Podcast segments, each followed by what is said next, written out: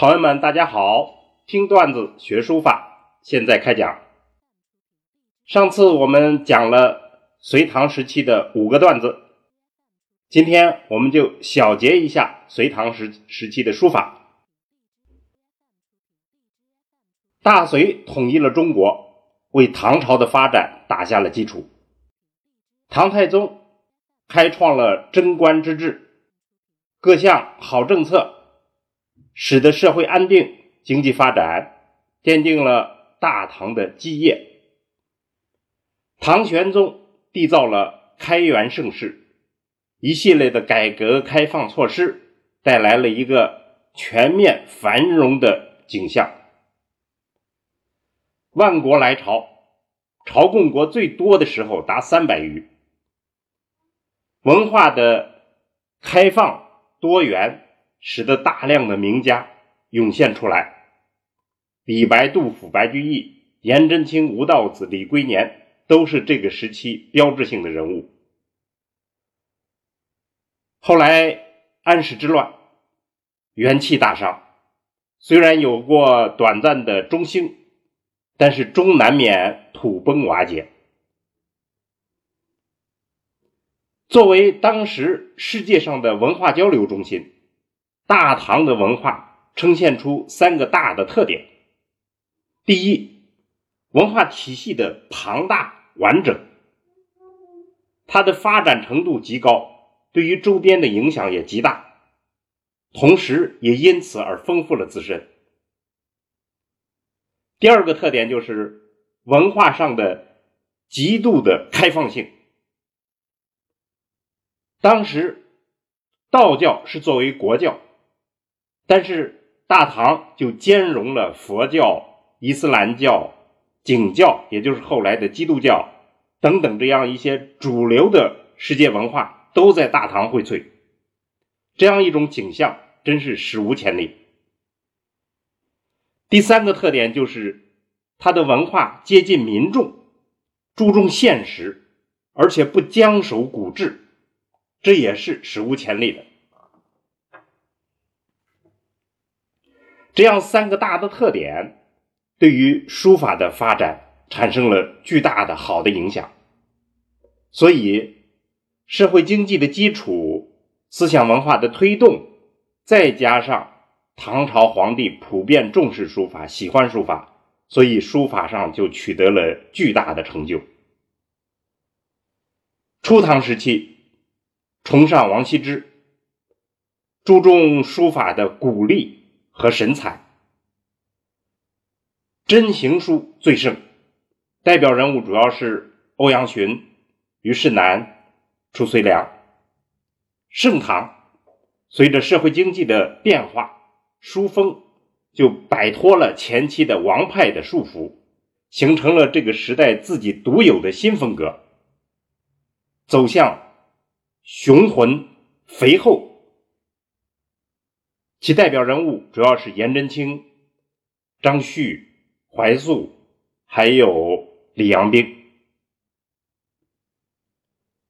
中晚唐试图重振儒风，但基本上回天无力。代表人物是柳公权。我们选择了五个话题。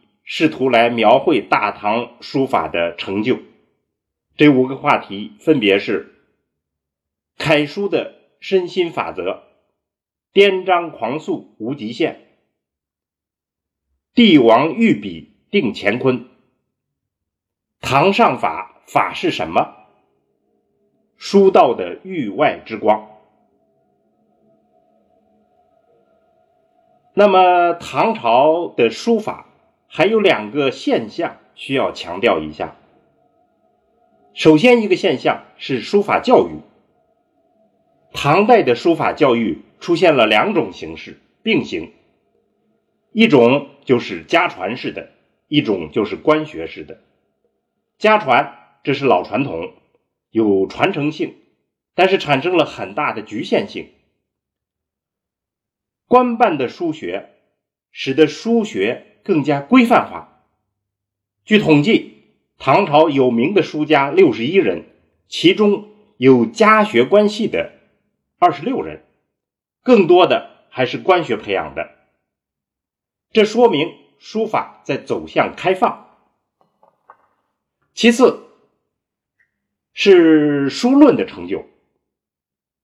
唐代的书论堪称是书论史上的高峰期，涌现了孙过庭的《书谱》这样总结式的经典之作，还有张怀灌《书断》、张彦远的《法书要录》，都堪称是书论史上珍贵的遗产。这一点说明书法在走向理性。所以，我们上面说的这两个特点，证明大唐的书法趋势，一方面是走向开放，另一方面是走向理性。唐代书法的辉煌成就给我们的启示有以下两点：第一，社会是一个放大的个人。唐朝的书法成就得力于。开放、发达、高端和规则。学书之人，如果有雄厚的人生和文化积累，有开放的心态，有高超的思想和成熟的法则，再加上这一切所带来的那种自信与激情，何愁书法大业不成？第二，唐代的书法成就。集中表现在楷书和草书领域，这两个书种，我们可以称之为边界性书体。一个代表了楷模边界，另一个代表了狂放边界。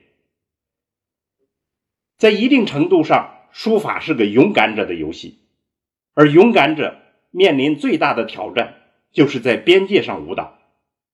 而唐代的勇士们。正是开疆拓土，所以功莫大焉。我们非常期待大唐的景象再次在我们中华民族的历史上出现。好，今天的话题就讲到这儿。听段子学书法，我们下次再见。